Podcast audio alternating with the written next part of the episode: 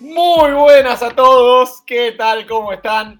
Bienvenidos sean todos ustedes a un nuevo episodio, una nueva edición del Cuarto Cuarto, producción de No Huddle, edición de Fernando Apa.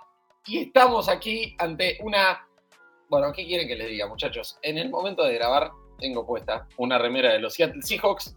Eh, todo es alegría. Está bien que le ganamos a Danny Dimes y los muertos de los Giants, pero todo de felicidad. Eh, le ganamos el Superclásico a Postrecito. Así que todo muy bien, todo muy bien. Agustín Grimaldi, me imagino que, la respuesta es clara. Eh, no, no hay muchos motivos para no estarlo, pero ¿cómo, ¿cómo se encuentra? ¿Todo bien? Estoy muy contento porque el Boca de la NFL sigue ganando, está primero, porque Salomón Gordón empezó su paternidad frente al Club de la Ribera y Redondón. Redondón, es increíble. Eh, la verdad que muy contento, fin de semana bastante, bastante bueno. Y la verdad que bastante bien. Chiste. ¿Qué tienen en común un caballo manejando, un cerdo volando, una jirafa nadando y Daniel Jones firmando un contrato de 4 millones y 160 millones garantizados. Son todas cosas que nunca debieron haber pasado.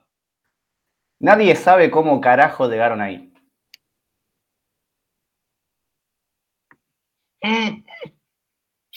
Está muy bien, está muy, muy bien. Eh, creo que, es para Minju de Oro. Potrecito, eh, ante el, mejor chiste de Agustín Grimaldi en la historia del cuarto cuarto, te pregunto, ¿cómo andas? ¿Qué hace Lucho? ¿Qué hace Grimi? Mira, la verdad que, bien, la NFL me está dando la razón en varias cosas, en otras no tanto, hay equipos que me engañaron, que... pero en líneas generales bien, los Jets parecieron un equipo, ya vamos a hablar en un ratito, pero voy a, voy a venir con un pedido cambien el, el, Thursday Night Football. O sea, no pueden jugar Bears y Commanders un partido en prime time. Ese partido lo tienen que poner cuando haya otros 5, 6, 7, 8 partidos para cubrirlo. Es lo único que pido. Ya sé que, vuelve, ¿eh? Ya sé que vuelve postrecito. Pero lo voy a dejar que. Lo, lo voy a dejar. él? ¿Cómo? Que lo anuncie él. Sí, sí, sí, sí, sí, pero ya sé que vuelve, vuelve algo histórico del programa. Sí, sí, sí, sí, sí, yo, ya me acordé que es. Yo todavía no me di cuenta que es. Pero, bien, señoras y señores. Sí, sobre lo del Thursday Night Football, yo realmente no lo entiendo, porque el que tiene esas transmisiones es Amazon, o sea, Jeff Bezos. O sea, que después del mamarracho que hizo Elon Musk con Twitter, no sé si lo sigue siendo, pero ¿qué onda? Primero, segundo hombre más eh, adinerado del universo y le están poniendo mamarracho tras mamarracho en, su transmisión. No entiendo cómo, cómo lo permite, honestamente. Cómo, cómo lo que pasa, Lucho?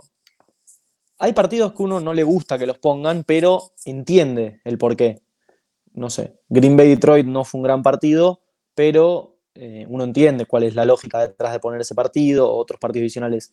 Que alguien me explique, yo capaz me estoy perdiendo algo, ¿por qué tengo que ver Bears y Commanders? ¿Cuál es el atractivo de ese partido? No, no, es nulo, es realmente nulo, no lo hay. Pero bien, arranquemos con el Minju de oro y, y Allen de madera. Uf, esa gorrita, esa gorrita es lo que vuelve. Mamá. Eh, los que nos están escuchando podcast ya se enterarán.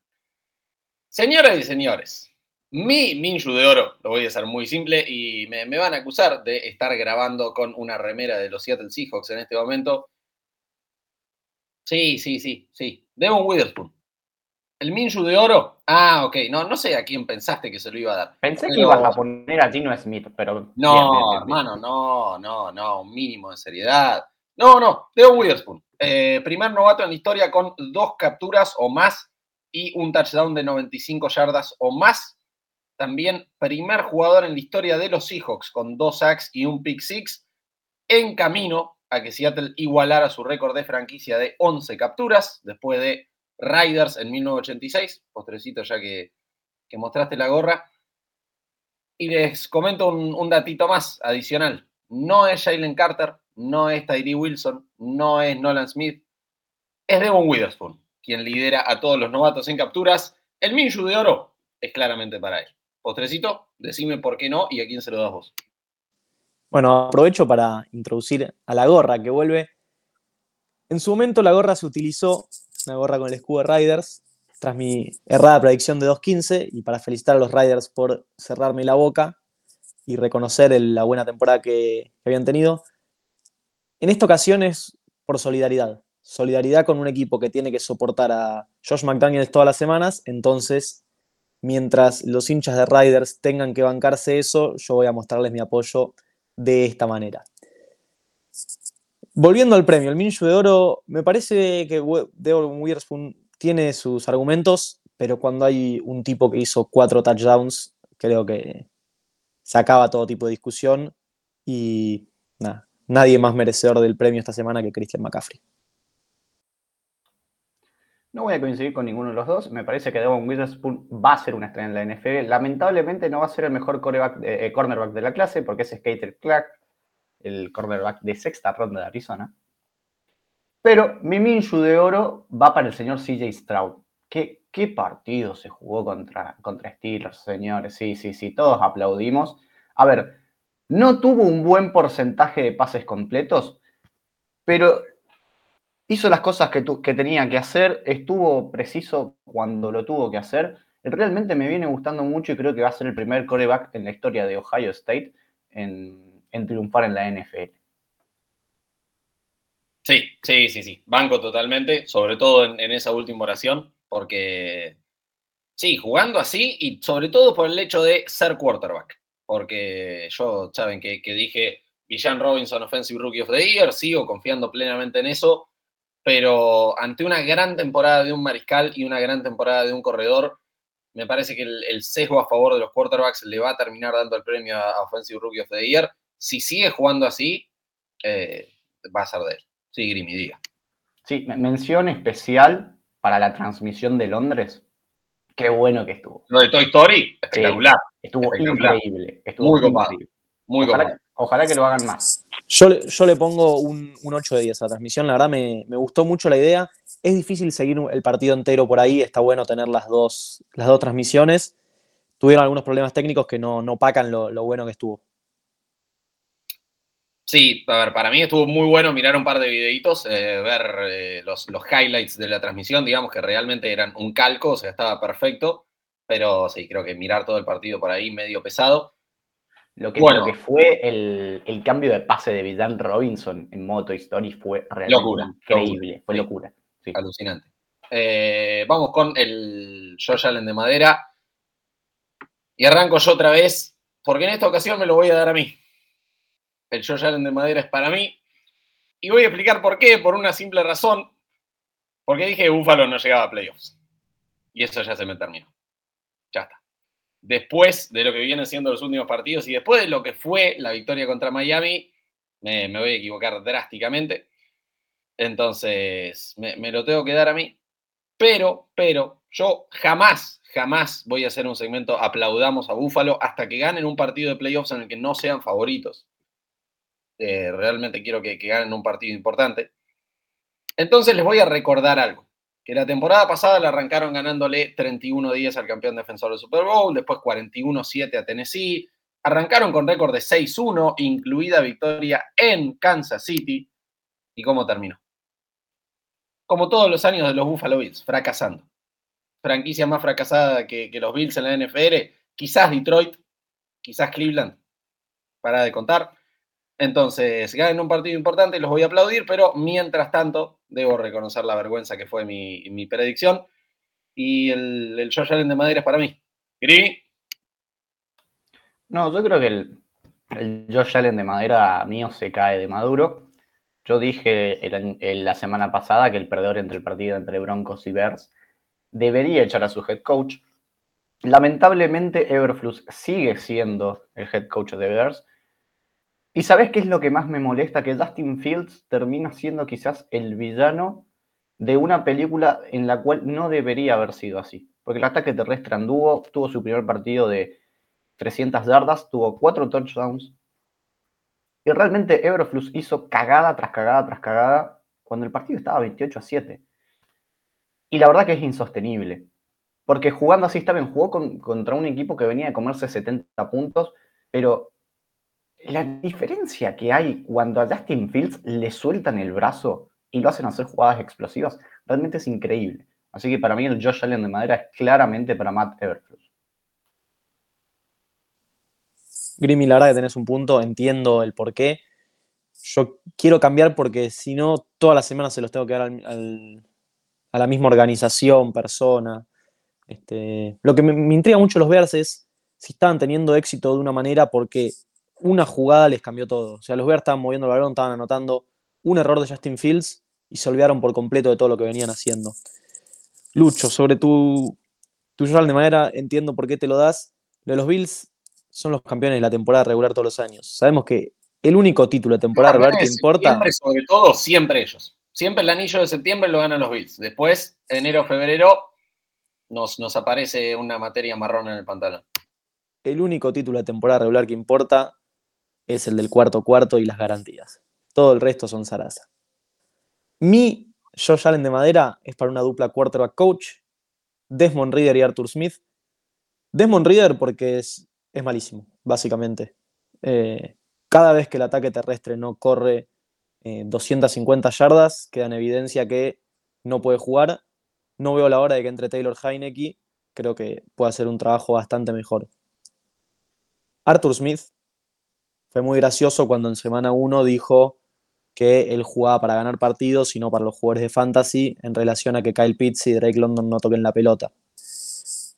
Yo lo dije, mientras vos ganas partidos, ese tipo de declaraciones son graciosas, la gente se ríe, parece que domaste a todos los periodistas. Hace dos semanas que Atlanta no gana, que Atlanta juega muy mal, y Kyle Pitts volvió a tener, creo que, un target. Bueno, entonces, sería momento de dejar de hacer ese tipo de cosas, dejar de pelearse con los que juegan al fantasy y encontrar la forma de darle la pelota a Pitts, porque Pitts es bueno, es un buen jugador, puede, puede hacer cosas grandes. Entonces creo que Arthur Smith y Desmond Reader se merecen el premio a lo peor de la semana.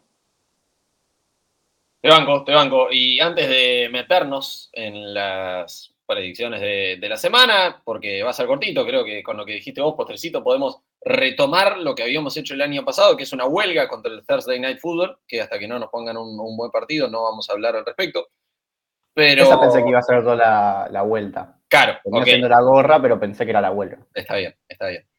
Sí, era buena. Pero les voy a hacer una pregunta a ambos. Escuchen esto. La última derrota de los San Francisco 49ers fue el 23 de octubre de 2022. La última victoria de los Chicago Bears fue el 24 de octubre de 2022. 49ers ganaron 14 partidos seguidos, los Bears perdieron 14 partidos seguidos. La pregunta es, ¿qué pasa primero? ¿Pierde San Francisco o gana Chicago? Yo creo que. No, gana Chicago. Gana Chicago. Me parece que San Francisco tiene muy buen equipo. No tengo en mente la verdad el calendario de San Francisco, pero yo creo que gana Chicago. Este, no, sé si será contra Commanders, pero algún partido van a, van a tener que ganar en algún momento y San Francisco lo veo muy sólido. Así que vamos a ir con Chicago. No, para mí, primero, eh, bueno, sí, no, está bien, sí, gana Chicago porque no, no, no creo que, San Francisco pierda. No, no sé cuándo van a perder. Eh, no sé. Jueguensela, porque Potrecito dijiste, no sé si va a ser contra Commanders. Resultado, Thursday Night Football, ¿cómo sale? ¿Gana Chicago o no?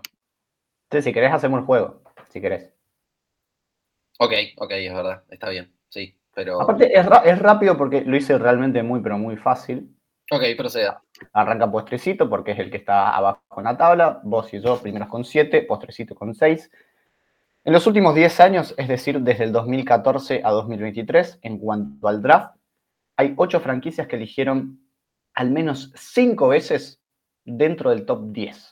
Así que bueno, arranca postrecito. Cleveland Browns. No, los Cleveland Browns eligieron cuatro veces. Eh, purpum. Jacksonville Jaguars. Sí, Jacksonville es uno de los dos. Mis Jets tienen que ser. Sí, señor. Opa. Houston Texans. No, Houston no. Cincinnati. Tampoco. Cincinnati eligió tres veces nada más dentro del top 10. Washington. Washington tampoco. Voy a ir con Arizona, Cardinals. Arizona tampoco. Arizona eligió cuatro veces. Les voy a dar una pista porque esto se está haciendo bastante largo. Hay un equipo de ellos que jugó el Super Bowl. Voy con Detroit primero. No, Detroit no se vale porque lo mostró el señor Fernando App. Pero tranquilo, porque había ocho, así que pueden elegir. Te doy otra pista. Eh, te doy otra oportunidad. Alguien que jugó el Super Bowl no es Cincinnati, no son los Rams, eh, tampoco es San Francisco. Uh, hermanito, se, se me está complicando muchísimo más de lo que pensaba esto. ¿eh? ¿Quién jugó el Super Bowl, hermano? Oh, equipos malos. En realidad tenés dos de ellos que jugaron el Super Bowl.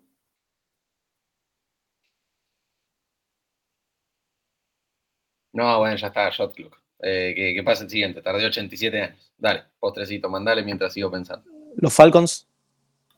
Sí, señor. Ah, qué infeliz que soy. Qué infeliz que soy. Mira vos, mira Te queda otro igual todavía, ¿eh? Eh, que jugó el Super Bowl.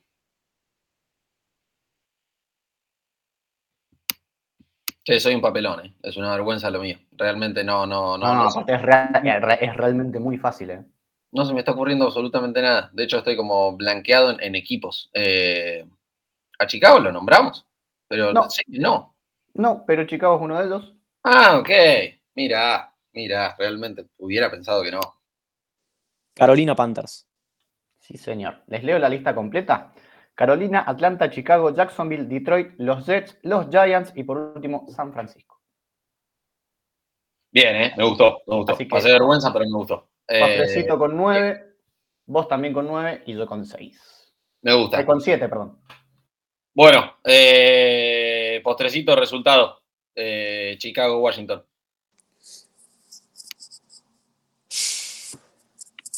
¿23 Commanders, 18 Bears. ¿Sabes que Creo que los Bears tienen una chance porque los Commanders medio que se adaptan al rival al que juegan. Es como que dan su mejor versión, muestran su mejor versión contra los mejores rivales. Contra los peores rivales eh, bajan, pero no. Voy a confiar en Sam, Sammy Howell. 23-18. Quiero confiar en Chicago, pero la verdad que no. Les tengo que soltar la mano. 31-24. Me parece que va a ser un lindo partido. Bien, eh, sí, para mí lo, lo gana Washington, lo gana Sammy y lo gana por. Eh, me gustó tu, tu resultado, Grimi, ¿eh? Voy con 30-26 para los Commanders. Y ahora nos vamos al lunes, nos vamos otra vez a Londres, cruzamos el Atlántico, porque los Jaguars, y ya podríamos decir, reciben, por más que en realidad formalmente el local es Buffalo. eh, Jacksonville ya medio que está muy, muy acostumbrado a jugar del otro lado. Y saben qué, lo, lo voy a hacer cortito, porque Josh Allen, por más que viene jugando espectacular, no deja de ser una montaña rusa. Y me tiene una semana buena y una semana mala y una semana buena y una semana mala. Y viene de jugar un partido alucinante. ¿Y por qué dije que los Jaguars iban a ganar en Londres? O sea, le iban a ganar a los Falcons. Porque tienen algo, algo especial fuera de Estados Unidos. Y me, me di el, el Josh Allen de madera a mí porque aplaudí a Búfalo y me, me da. me genera una cierta repulsión. Gana Jacksonville. Ganan los Jaguars. Y ganan por cuánto? Porque Trevor Lawrence es momento de que juegue algo, hermano. Eh, es momento de que tenga su gran partido 27-24. Te voy a seguir. La verdad que no estoy muy convencido, pero ninguno de los dos equipos me, terminan de cerrar. Buffalo te puede jugar un partido excelente y después realmente juega papelones. Así que sí, te voy a decir Jacksonville 20 a 17. No comparto acá, voy a ir con Buffalo. eh, 33 a 20 va a ganar Buffalo. Vieron, no, no sé si están al tanto que Jacksonville se queda en Londres, pero tuvieron que cambiarse de hotel, porque los Bills tenían reservado el hotel en el que estaba Jacksonville. Este, una cosa de locos, la verdad, que Jacksonville sea local en Londres dos semanas seguidas, pero no pueda quedarse en el mismo hotel. Eh. No, no quiero comentar mucho sobre el partido. Creo que va a ganar Buffalo. Es, es medio insólito, sí, realmente. Pero buen dato que no tenía. Bueno, ahora sí, entremos en, en la jornada ya de Red Zone. Los Texans visitan Atlanta. Partido importante por el Offensive Rookie of the Year. Y voy a tener que pedir perdón. Voy a tener que pedir perdón porque me bajo del barquito. O sea, no me bajo. No me bajo. Pero no, no, no voy a tirar fuerza para esta semana. Otra vez, otra vez voy a ir contra Atlanta. Y lo gana Houston. Lo gana Houston 28 a 25.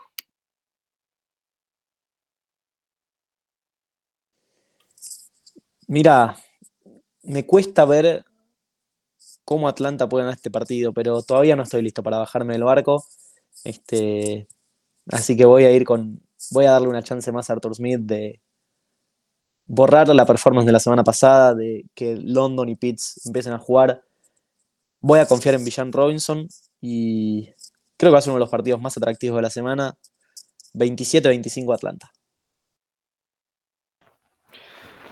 No me voy a bajar del barco, como dijo Lucho, pero la verdad que me estoy empezando a subir cada vez más al, barco de Houston. La verdad que Michael Ryan se está haciendo un excelente trabajo. Sid Stroud está, está haciendo las cosas muy bien. Nico Collins parece que está explotando y se está convirtiendo en un wide receiver top. De hecho, si no está dentro del top 5 que más yardas eh, tiene a estas poquitas cuatro semanas que llevamos de NFL, pegan el palo. Realmente me está gustando mucho. Creo que falta que Damian Pierce se termine de, de acoplar al sistema ofensivo y, y de ahí es todo bull market para, para Houston, así que para mí es victoria de Houston 27 a 21.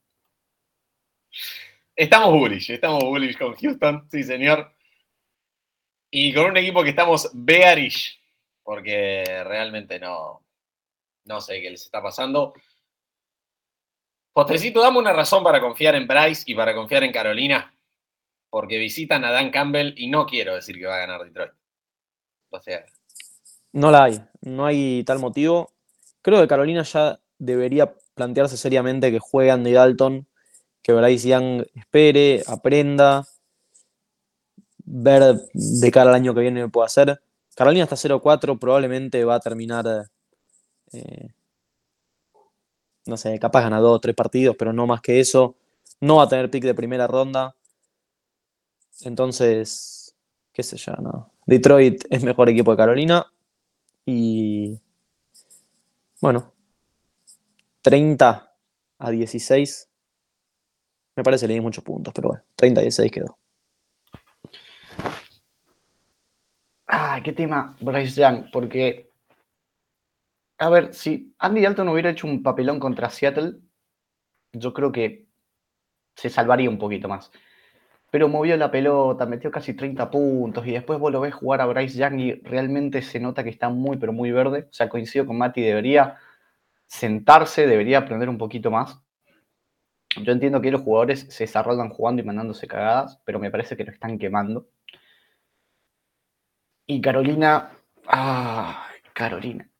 Me parece que es, junto con Chicago, lo- los máximos candidatos a, ganarse ese pick número uno, que a todo esto Chicago tiene el 1 y el 2.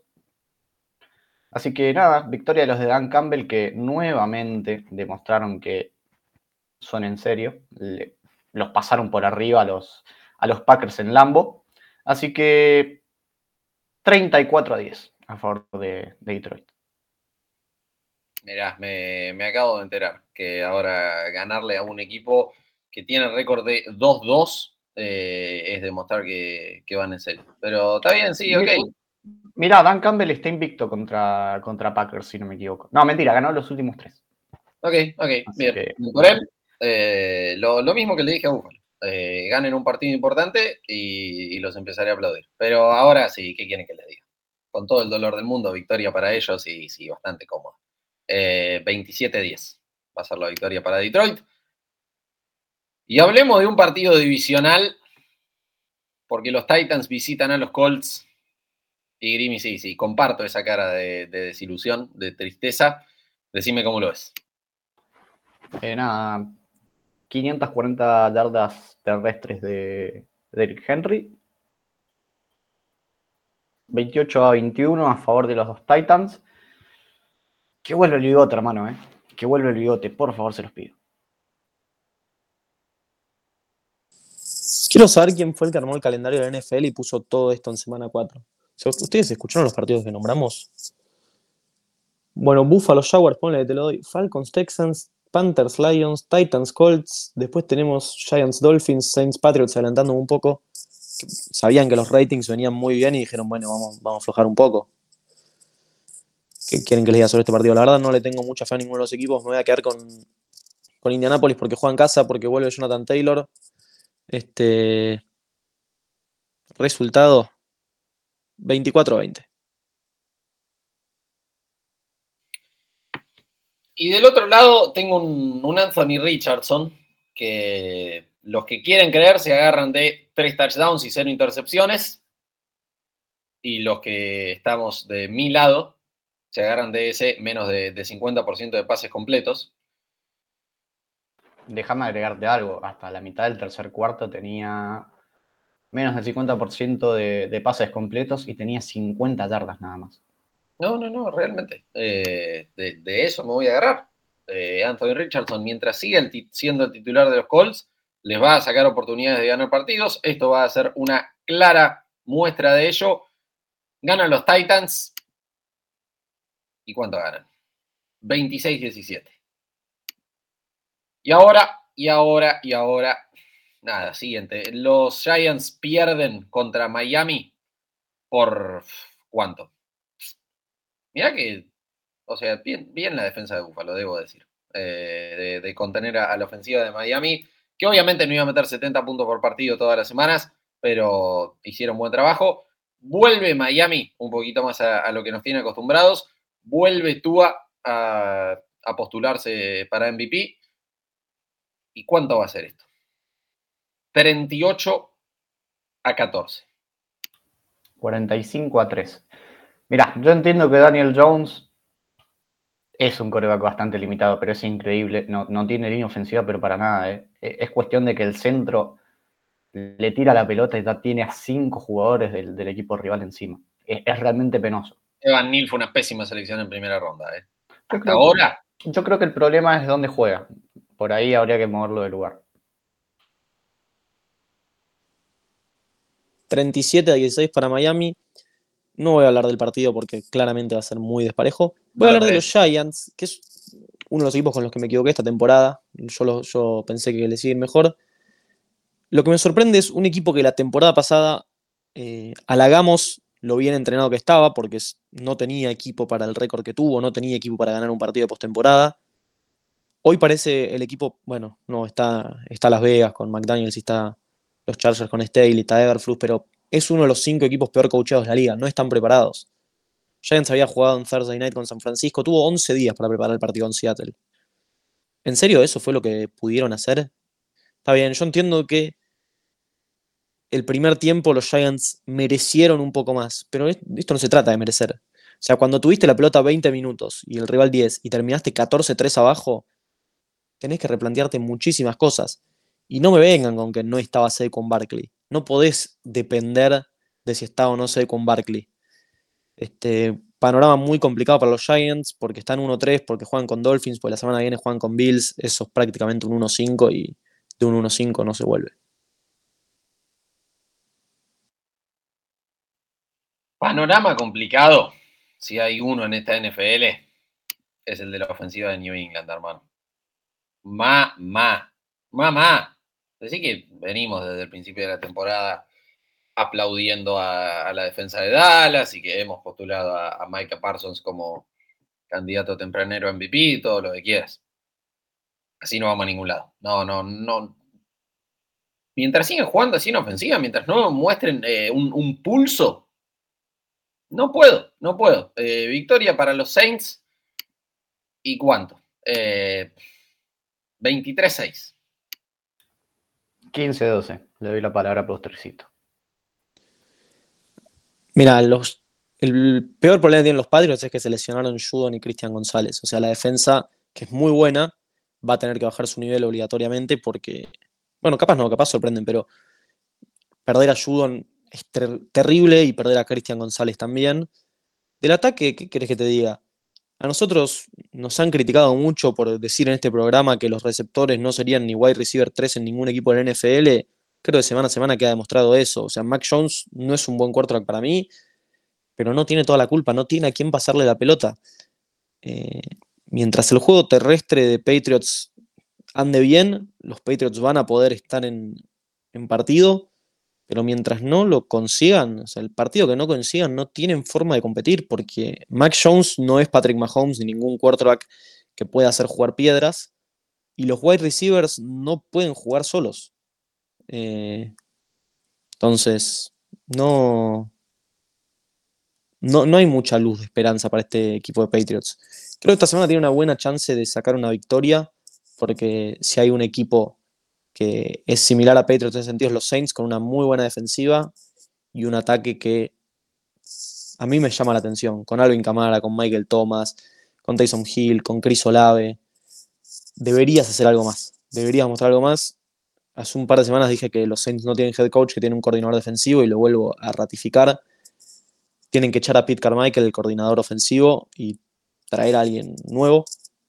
Y Nada, este partido no sé. ¿0-0 puedo decir? ¿O es un escándalo? 2 a 2, que hay un 5, 5 a 3 para Saints, un safety. Ojalá, ojalá. Dios te oiga. Sería el, el, partido más desagradable en la historia y tengo mucha ganas de verlo. Y ahora, antes de meternos en la segunda ventana, tenemos un muy lindo partido entre los Ravens y los Steelers. Y Grimy, quiero que me digas cómo lo ves. ¿Vos decís lindo partido por la defensa de Steelers o porque Matt Canada por fin se va a dignar a tener un partido de 400 yardas? No, no, no, no. Eso último claramente no sucederá. No, porque es un partido divisional y porque tengo ganas de ver a la defensa de Steelers contra la mar. Mira, a ver, eh, después del papelón que hicieron los Steelers contra, contra Houston, haberle permitido 30 puntos, la verdad que lo veo más cerca de, lo que puede llegar a ser esto. A que haga un partido cerrado y que termine ganando los Steelers. Steelers siempre es ese equipo que por ahí se pone medio hincha pelota, pero la verdad que no veo con qué puedan llegar a ganar. Para mí va a ser triunfo de Baltimore, 27 a 16. Y hermano, hagan algo por favor con esa ofensiva, porque creo que lo vi una sola vez a Najee Harris tener un primero y diez largo, pero después de ahí se caen todos a pedazos, ¿eh? O sea, que, que vuelva Yuyu. ¿Qué tienen que hacer con la ofensiva? Dársela a él. Dársela al socio Allen Robinson. Kenny Pickett salió lesionado la semana pasada. No sé si va a llegar.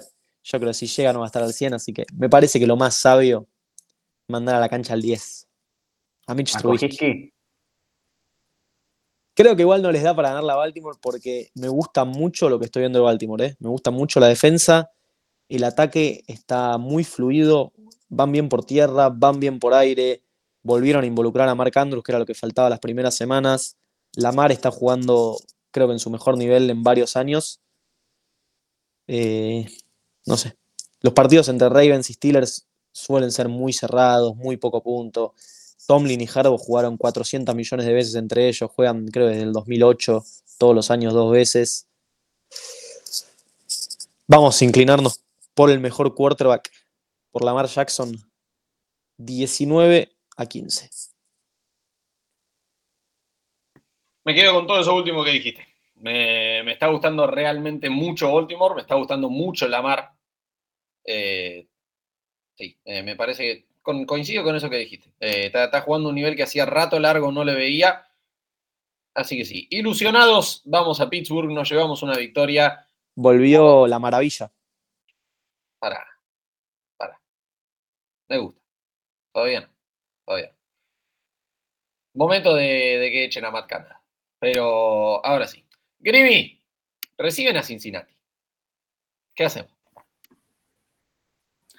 ¿Sabes que lo vamos a ganar ese partido?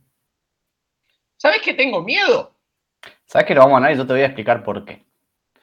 El pass rush de Arizona, hoy en día, y a ver, no es por. no, me, no me quiero pasar de hincha, pero está dentro del top 10. Creo que es muy bueno. Encima con jugadores que no tienen renombre, porque si vos ves, es Cameron Thomas, es Danny Gardek, es eh, Víctor de Muqueje, tenés a PJ Odulari. O sea, no tenés nombres. Realmente Jonathan Gannon está haciendo, eh, junto con Nick Rallis, que es el coordinador defensivo, un trabajo realmente espectacular. Y Joe Burrow no está al 100%, y de hecho ayer me, me crucé la noticia de que probablemente vuelva a jugar, lo cual yo no entiendo por qué Zach Taylor no lo sienta. La verdad, ¿qué querés que te diga? Los Bengals siguen siendo apáticos. Creo que el partido contra Rams fue más un espejismo que lo que podemos llegar a ver. El único que por ahí rinde es Lamar Chase, que a pesar de haber sido un partido realmente nulo en ataque, tuvo, buenas estadísticas. Pero, no hay más de eso. Mixon no corre, T. Higgins eh, sigue tirando pases. Y la defensa puede aguantar, pero si el ataque no, no responde, en algún momento se termina quebrando. A eso le voy a sumar que hoy James Conner está realmente revitalizado, no es nada parecido a lo que fue el año pasado. Así que no sé. Victoria Arizona 19 a 16. Mi pregunta es cuánto tiempo más le vamos a dar a Bengals, porque van cuatro semanas y realmente yo el partido de Rams no vi nada especial, por lo menos del ataque, que es a mí, a mi entender la gran carta que tiene Bengals. Yo en el partido contra Rams vi un equipo que era eh, muy capaz de perder el partido. Este, encima ahora se lesionó T. Higgins, no sé si iba a jugar, no sé si iba a estar al 100. Pero, qué sé yo, no me animo a dárselo a Arizona. Creo que va a ser un partido feo, malo, aburrido. Y bueno, ojalá por el bien de la liga se despierte Burrow, mejore esa, ese- esa pantorrilla, ese gemelo, y los Bengals puedan volver a ser un equipo competitivo, porque una cosa es estar flojo, otra cosa es perder 27-3 con los Titans. 27-3 con los Titans es, es muy grave. Y mirá, te digo más, si los Bengals pierden este partido, creo que ya no, no van a volver en la temporada. O sea, perder con Arizona y caer a 1-4 es, es letal para un equipo. Resultado, voy a confiar en, Cincinnati entonces, 20-17. No, ese es el tema. Jimmy, vos decías que, que no entendés lo de Burrow. Tiene que jugar sí o sí, porque tiene que jugar, y me, me río porque No, lo- no lo- no lo alcancé a leer. ¿Qué dijo? el, el señor Fernando Apa, que está acá acompañándonos en la grabación por problemas técnicos anteriores que hemos tenido para, bueno, legislar que, que esté todo en orden, eh, nos acaba de mostrar un cartel en cámara que dice Burrow One Year Wonder. Mamá. Oh, yo no voy a ir ahí, no voy a ir ahí. Mamá. Pero lo que iba a decir es, Cincinnati pierde este partido y seamos fuera y de la Copa. Chau, fin de temporada. Se terminó, Sí. no hay vuelta atrás. No se vuelve de un Sí, porque-.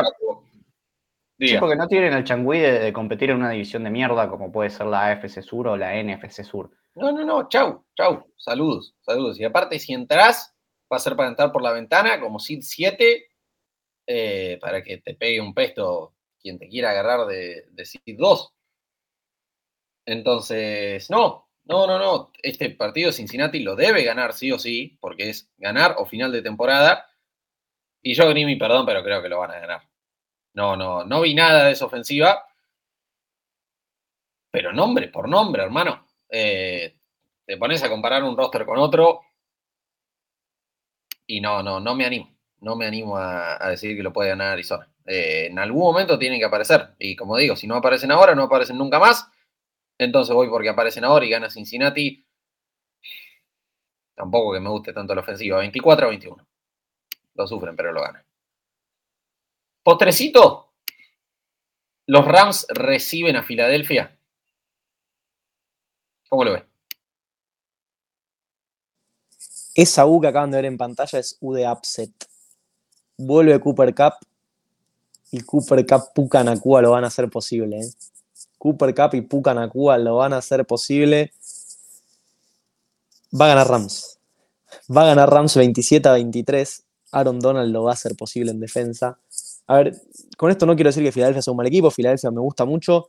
No es el mismo del año pasado, ¿eh? Tiene mucho, muchos errores, muchas inconsistencias Filadelfia. Eh, lo que sí voy a decir a favor de ellos es, basta de criticar el, la jugada, el, el quarterback sneak que hacen. Basta criticarlo porque esta semana quedó en evidencia, muchos equipos lo intentan, a ninguno le funciona. Entonces, está bien, el de ellos es imparable, nadie lo puede tener. Bueno, bien por ellos. Es un mérito de ellos y está bien. Es cuestión de asegurarse entonces que no tengan tercera y uno, cuarta y uno. Y bueno, los Rams, ojalá que, que Cooper Cup vuelva bien, porque realmente me ilusiona ver lo que puede hacer Cooper Cup junto con el novato ofensivo del año. No, sí, a ver, quejarse de la tercera y uno y cuarta y uno es de persona que la tiene totalmente adentro por esa jugada. O sea, no, no, no lo entiendo. A ver, no, no, me cuesta mucho predecir un upset. Creo que va a ser un partido cerrado porque Filadelfia no está jugando bien. De hecho, le costó horrores ganarle a Washington. Así que 24-21 a favor de los Eagles. Y sabes qué? Qué Diga. catch de, de McLaurin que se comieron, ¿eh? ¿Qué se comió quién? Los árbitros. Los árbitros se comieron el catch de McLaurin, ¿eh? Dos pies adentro hubo ahí. Ok. Fue, fue dudosa, fue dudosa. Mira, mi tema es que Filadelfia efectivamente no es el del año pasado. Y no me gusta la ofensiva de los Rams. O sea, me. Me parece que Filadelfia 30 les va a meter. Me parece que el, el- piso para ellos va a estar por ahí. Que si los Rams lo quieren ganar, va a tener que ser en un shootout. Y no puedo no ilusionarme con Cooper Cup. No puedo descartar la posibilidad de que con él lo hagan. Del otro lado, no, decir que Filadelfia pierde no es decir que son mal equipo, porque invictos no van a terminar. Ah, y sabes que me empecé a autoconvencer a lo largo de, de decir esto y a lo largo de escucharlos a ustedes. Pero creo que voy a ser cobarde. No, lo siento, postrecito, te abandono. Lo gana Filadelfia, porque no me animo a decir que lo ganan los Rams. Y lo van a ganar, ¿cuánto? Como dije, 31 a 24. Una cosa sobre Philly. Tiene una buena oportunidad de ponerse 6-0 si le gana Rams y a Jets la semana que viene. Eh, y después tiene un, calendario no duro, durísimo. O sea, estamos todos de acuerdo que Filadelfia, Buffalo, Miami, San Francisco, Kansas y Dallas son los seis mejores equipos de la liga. Bueno, Filadelfia juega seis semanas consecutivas contra esos equipos, dos veces contra Cowboys y una vez contra cada uno de los otros, es decir, Miami, Buffalo, San Francisco y Kansas City. Es, es ahora acumular victorias, porque sí, el, calendario de los Cowboys, por ejemplo, no es tan complicado. Y ahí se nos puede ir la división. Y postrecito, nombraste a los Jets. Van a jugar en Denver. Partido horrible si los hay, me atrevo a decir, de, de lo peor de, de esta semana fea de NFL que tenemos. Dígame cuánta esperanza tiene. Esperanza hay después de lo que se vio el domingo. La verdad que no esperaba competir con Kansas City y se hizo muy bien. Por varios motivos. El primero, el nivel de Zach Wilson. Mm, Me parece nos sorprendió a todos. Incluso a él mismo se debe haber sorprendido. Pero sobre todo el coaching. Yo pedí que involucren más a Jeremy Rackert y apareció. Que involucren menos a CJ Usoma, que está bien, tuvo el touchdown. Pero al involucrarlo menos, lo tenéis más fresco y levantó su nivel. Ahora voy a pedir una sola cosa y es que saquen de la cancha al peor jugador del NFL. Cuando lo firmamos, en este podcast me dijeron si era la pieza que nos faltaba para ir al Super Bowl. Cuando firmamos a Dalvin Cook, yo les dije no lo quería.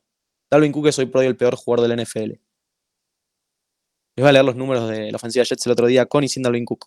Con Dalvin Cook en la cancha, 292 yardas, eh, perdón, 44 yardas en 14 jugadas, 3.4 por jugada, 2 primer downs, un turnover, 0 touchdowns. Sin Dalvin Cook, 43 jugadas, 292 yardas, 6.8 por jugada, 16 primeras oportunidades, 0 turnovers, 2 touchdowns.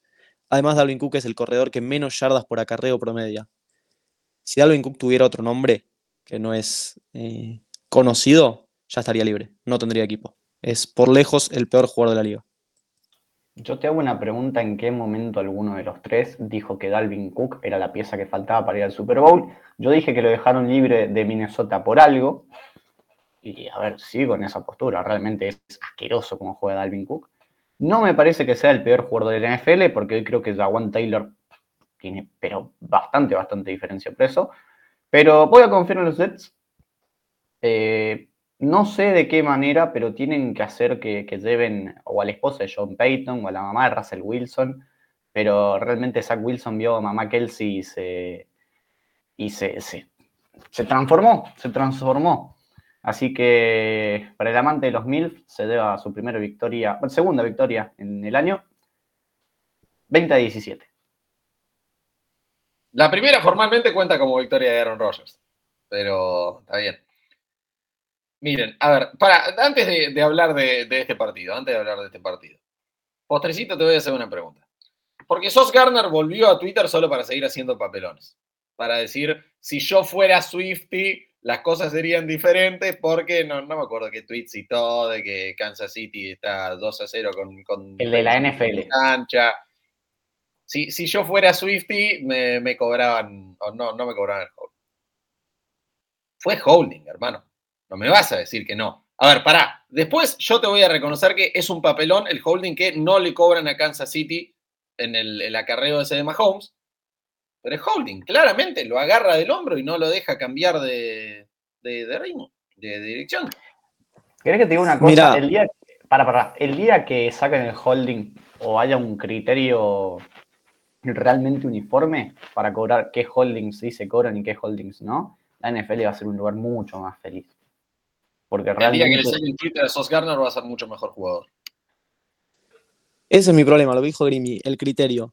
Yo creo que hay un argumento para cobrar, es a criterio del referee, como todas las jugadas.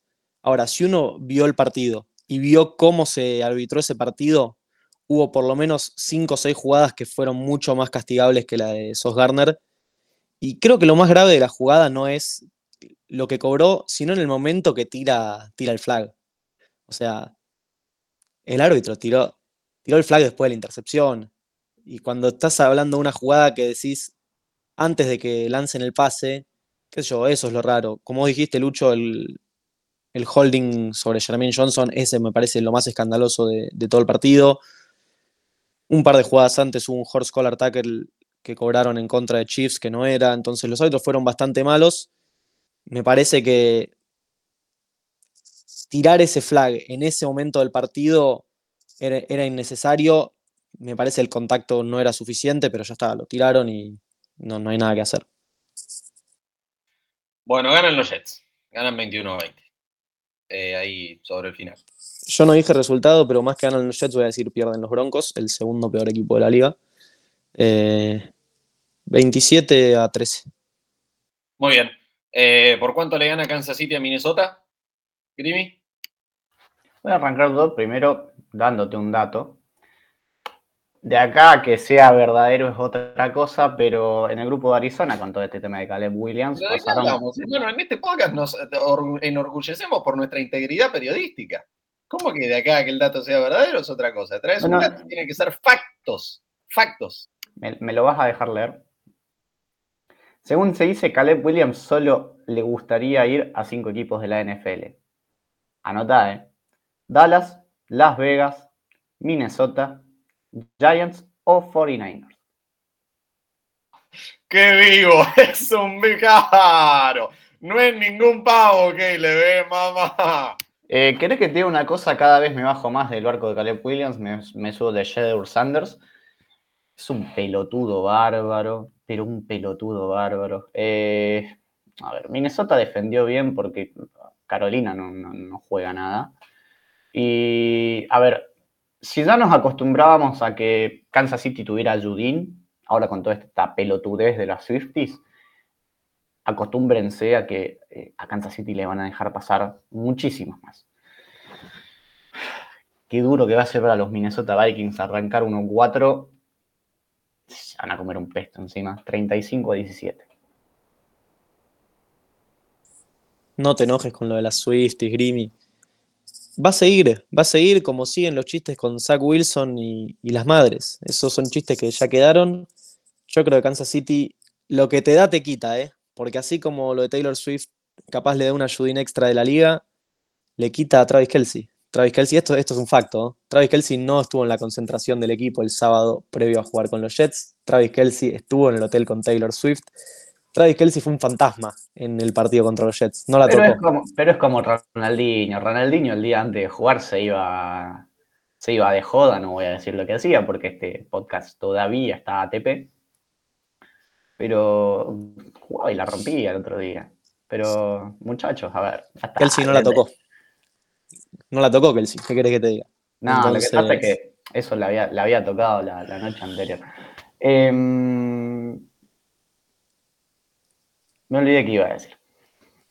Mirá, Travis Kelsey va a tener que hacer un genocidio para que yo lo critique en este podcast y quizás ni siquiera ahí se gane. Pero pará, pará, Ah, no, ya- no- ya me- no ya me hubo crítica, ¿eh? No hubo una crítica. Simplemente jugó mal y perjudicó a los Chiefs. Ya me acordé que iba a decir que Kelsey estuvo muy atento en redes sociales. eh, no me acuerdo qué, qué periodista mm, había dicho que, Travis Kel- eh, que Taylor Swift deje a Travis Kelsey y se vaya a jugar con los Dallas Mavericks. Y Travis Kelsey arrobó la cuenta de los Mavericks y dijo: Cuando quieran, firme un contrato por 10 días. Así que aplausos para Kelsey. No fue un periodista, fue el dueño de los Mavericks. Fue Mark Cuban el que dijo eso. Eh, Igual Sobre- Travis, Kelsey, Travis Kelsey jugando en la NBA, no habiendo jugado nunca más, es mucho mejor que Kyrie Irving. eh. volviendo al partido, ya es imposible confiar en estos Vikings. Eh, yo dije que no podía, hace dos semanas dije que no podía ser que todas las semanas tengan una jugada escandalosa como una intercepción en zona de gol o un fumble en zona de gol. Bueno, parece que sí, parece que todas las semanas van a contar con una de esas jugadas y contra Kansas City eso no se perdona. 28 para Kansas, 17 Minnesota. Victoria para el mejor hombre de la historia en Travis Kelsey y el futuro mejor quarterback de la historia del NFL en Patrick Mahomes, 41-20. Fácil, otra cosa. Ahora sí, ahora sí, nos fumamos todos los pésimos partidos que nombramos anteriormente, porque en Sunday Night Football tenemos uno que podría definir bastante de cara a los playoffs del NFC, uno que podría marcar el primer sembrado de la conferencia, y que si Dallas lo pierde, bueno, ya hablamos del, calendario que se le viene adelante a Filadelfia, pero se podría empezar a alejar de esa división. Postrecito, los Dallas Cowboys visitan a los San Francisco 49ers y decime cómo lo ves. 30 49ers, 20 Cowboys. Creo que San Francisco mostró estas semanas que tiene demasiado. O sea, me parece que es el mejor equipo de la liga con una buena diferencia sobre el segundo. Eh, Digo esto más allá de lo que termine siendo el resultado del domingo. San Francisco tiene dos receptores de primerísimo nivel, Ayuk y Divo. Tiene una ala cerrada increíble, Kittel, que cuando se lo necesita, que toque la pelota, la toca, cuando se lo necesita sin la pelota, lo hace. Tiene hoy por hoy el mejor jugador de la liga en McCaffrey una defensiva que en cualquier momento es capaz de, de hacer una jugada grande, que es capaz de detener a cualquier rival, y un quarterback que pasan las semanas y no se equivoca. O sea, ¿cuántos partidos llevamos ya de Brock Purdy? 10 entre el año pasado y este. No, se equivoca, no comete ningún error Brock Purdy. Está bien, dirán muchos que es porque tiene una buena línea ofensiva, un buen coach, buenas armas. Él tiene que jugar con eso, no le vamos a pedir que empiece a equivocarse por eso. Eh, y jugar con eso tampoco es sencillo. Las cosas hay que hacerlas, hay que hacerlas bien y él las hace bien. Entonces creo que por eso le van a ganar a, a unos Cowboys que lo único que mostraron hasta acá en, un partido en el que se les presentó cuesta arriba es que no están en condiciones de correr desde atrás. El ataque ese no está armado para, para correr desde atrás y siento que cuando se los exijo un poco contra un equipo como San Francisco van a quedar en evidencia nuevamente. McCarthy debe ser el terrorista más grande de la NFL, por lo menos este año, porque el año pasado estaba Kingsbury en zona roja. Realmente deplorable ver cómo le cuesta a Dallas en zona roja. No puede eh, hacer touchdowns. Creo que de 14, 15 veces que visitó la zona roja en estas cuatro semanas, solamente cuatro terminaron en touchdown. Realmente es muy, pero muy bajo. Y creo que el partido lo va a ganar San Francisco 30, y, 30 a 24 pero porque Dallas va a meter un touchdown en, tiempo basura y se, y se, va a acercar. En cuanto a Purdy, creo que empezamos a ver algo totalmente diferente. Lo empezamos a ver eh, tirar largo y tirar bien. De hecho, a ver, se lo, se lo cuestionaba mucho porque era muy yard after catch dependiente. Pero por lo menos con Arizona, está bien, Arizona no tiene la mejor secundaria del mundo, pero lo pudimos ver metiendo pases de 20, 30, 40 yardas. Entonces me parece que, que Purdy va evolucionando cada vez más y que realmente se ha ganado con creces el, el puesto de coreback número uno. Creo que quizás antes era el puesto más flojo que tenía San Francisco por una cuestión de desarrollo y cada día disipa más las dudas. Así que hoy sí, San Francisco es el mejor equipo de la NFL y veo muy difícil que lo puedan bajar. Grimi, eh, cortesía de nuestro queridísimo señor Emiliano Ezequiel Guizamonde, que nos, nos manda todas las, semanitas el, compilado estadístico, se enfrentan la ofensiva número 24 en zona roja de la NFL contra la defensiva número 6. Y eso me parece va a ser importante, me parece que Dak, que bueno, ya, ya tuvo una, pero viene teniendo una temporada bastante limpia de, de intercepciones y turnovers. Eso lo veo terminándose acá. Me parece que el, frente defensivo de, de, San Francisco va a ser eh, más que, que, la línea ofensiva de Dallas. Me parece que no vieron algo como esto y que van a tener un problema grande. Y lo que dijiste, postrecito, de la ofensiva de San Francisco es, es tal cual. Eh, es una barbaridad, es un abuso. Eh, mires donde mires, tienen un crack. El, el, juzgado todavía está esperando para ver qué, qué onda con Brock Purdy pero mientras tanto, sí, o sea, está, está jugando con, con, las mejores herramientas del mundo, tiene todos los lujos y con eso la sigue rompiendo. Entonces, hasta que no me muestre un, mal partido, no, no veo por qué dudar de él. San Francisco es mucho más equipo. Por más que dije Dallas campeón del Este, por más que dije Dallas puede finalmente llegar a una final de conferencia, todo lo que quieran. San Francisco es mucho más, lo van a demostrar acá y vos dijiste 30-20. No, yo voy con, con un poquitito más cerrado, pero 34-27 que ganan los Niners. Una muy buena prueba para la defensa de Dallas, porque, a ver, jugaron cuatro partidos. Jets, Giants y Patriots tienen ataques de lo peor de la liga. No sé si son los peores tres, pero si no son los peores tres, están entre los peores cinco, los peores diez. Y cuando jugaron con Arizona, que es apenitas mejor, ni siquiera te voy a decir que es mucho mejor que esos equipos, la defensa no estuvo a la altura. Ahora, ¿pueden bancársela contra el ataque de Niners? Esa creo que es la gran pregunta y nos va a decir un poco para qué están estos Cowboys. Duelos de MVP, ¿eh? Si Mika Parsons tiene un buen partido y gana a Dallas gracias a él, yo te lo subo.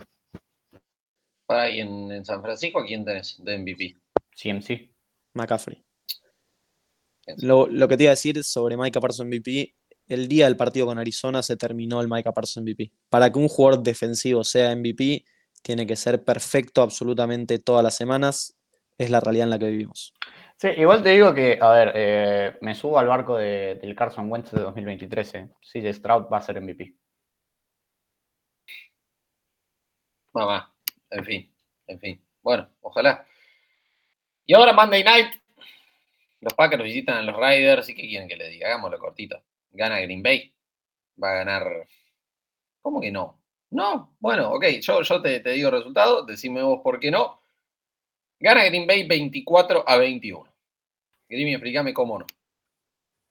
Va a ganar Las Vegas porque Jordan Love ve lo que se llama prime time y se hace cargo. Básicamente por eso. Porque, a ver, ustedes vieron el partido con Detroit. Fue realmente espantoso. A Green, Bay, el primer primero y diez que consigue es gracias a un offside de la defensa de Lions. Y después sí, bueno, parecía que había una remontada, pero realmente fue nefasto. Eh, creo que va a ser un partido bastante aburrido. Estoy harto de ver partidos pésimos en prime time. Espero que se empiece a manejar un poquito mejor. Pero nada, voy a confiar en Las Vegas tiene un partido que va a ser bastante feo. 21 a 18. A mí no me alcanza lo que vimos de Jordan Love para matarlo en prime time. Creo que tuvo un solo partido, si no me equivoco. Eh, Más adelante en su carrera veremos si realmente le cuestan los prime times o no. Todavía creo que le podemos dar el beneficio de, la duda. Creo que Green Bay es mejor equipo de estos Riders. Los tengo empatando 20 a 20. 17-17 al final del tiempo regular, un gol de campo por lado en, en overtime. Y no sé cuál de los dos hermanos Carlson, los pateadores de cada equipo, va a pegar un field goal en el palo. Eso es todo lo que puedo decir de este partido. Es momento de que alguna vez en uno de estos partidos que tirás la, predicción hasta el más microscópico detalle, algo suceda. Y no, no sé qué pasaría porque no, no hay forma de que le puedas poner plata a todas esas predicciones y hacerte millonario. Pero que, que alguien te empiece a pagar por hacerlo. Grimy, eh, antes de, de, ir a las garantías, anda preparándote el chiste, que yo, postrecito, diga que... Ya lo dice el chiste. Eh, el, chiste, el chiste ya lo hizo. Pero si este... querés... Pensé que te ibas a traer uno de Jaimito aparte. Eh, lo tengo acá. Puedo preparar uno. No, ahora postrecito. Yo lo que quería decir es que, que no jueguen esta semana no significa que haya que dejar pasar la oportunidad y perder una semana para pegarla a Brandon Staley. Nuevamente atentó contra las posibilidades de ganar de su equipo, nuevamente los puso en una posición de perder un partido que estaba completamente ganado y nuevamente los salvó una intercepción en yarda 1. Estimado Brandon, aprovecha tu semana de vacaciones, tu semana de descanso. Mejorá, porque el equipo está, ¿eh? Herbert es un pedazo de crack, tiene talento por todos lados, eh, la defensa tiene mucho, debería volver Eckler. Basta, Staley, basta. Señores y señores, nos siguen en arroba NFL tanto en Twitter como en Facebook e Instagram. Visiten nuestra página web knowhuddle.com.ar y también, bueno, eh, nos comentan sobre su Ninju de Oro, Josh Allen de Madera, etcétera, etcétera, en arroba podcast SC. Señor Agustín Grimaldi, dígame qué cuenta Jaimito. Sí, la, semana pasada Miami Dolphins arrasó en la votación por el Ninju de Oro. No hice de, Josh Allen de Madera, pero esta semana la vamos a hacer. Y el chiste dice de la siguiente manera. El compañero de Jaimito se queda dormido y la maestra le dice, Jaimito, despierta a su compañero. no, señorita, usted le hizo dormir, ahora despiértelo usted.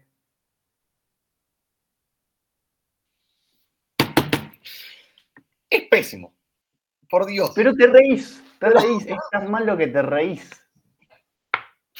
Te, te, debería haber dejado retirarte en la gloria con el chistazo que metiste al principio. Eh, te pido perdón te pido perdón. Eh, no lo contemos, no, no, no vale. Para, para la próxima voy a traer las, las bolsas de papel madera. Eh, te llevas la, la, victoria del primer. Eh, este lo. No existió, no existió. Señoras y señores, garantías. Postrecito. Dígame. San Francisco ganan Sunday Night Football, al igual que Indianapolis y Buffalo. Houston le va a ganar a Atlanta, Baltimore va a hacer lo suyo con Steelers y Miami se va a pasar por encima a los New York Giants. Bien, espera, escuchamos una cosa, recordémosle a la gente, gana el infeliz de postrecito, 8 puntos, yo tengo 7, Grimmy va último con 5. Metió un pleno la semana pasada. Estuviste bien, estuviste bien, un pleno, eh, nada, algo... No, está bien, está bien. Eh, ah, metí dos divisionales. Sí, sí, está bien, está bien. Kansas City y después el resto está bien. Bueno, yo, por recuperar la punta, voy a ir con los Saints. Me voy a sumar a postrecito con los 49ers. Pensé en ir en alguna contra él, pero no. Y voy a ir con Lamar y los Baltimore Ravens para ganarle a los Steelers. Señoras y señores, ah, ¿algo más que, que quieran agregar antes de despedirnos? ¿Alguien más a quien quieran pegarle? No, no, no, no, no. Espero que Brandon Staley. Semana... No, no, pero eso ya cumpliste. Yo espero que la semana que viene, cuando estemos grabando este programa, el próximo martes, Ajá. a todo esto aprovecho para decirles todos los martes a las nueve y media de la noche, stream en el Twitch de Neujadel, que Mate Verflus esté en su, en su casa comiendo pochoclos viendo cómo lo acaban de echar. Twitch.tv barra Neujadel, ok. Eh, nos encuentran siempre, eh, particularmente lo encuentran al señor Agustín Grimaldi hablando ahí. Y tengo que decir algo, porque eh, ya que, nos está acompañando, se, se gana tener su, su, input, su opinión escuchada en, en, el podcast. Señor Fernando Apa acaba de mostrar un cartel que dice Bill está gagá. Bill está gagá. Señoras y señores, muchísimas gracias por estar del otro lado. que tengan una excelente semana y gracias por acompañarnos como siempre. Abrazo grande para todos. Chau, chau.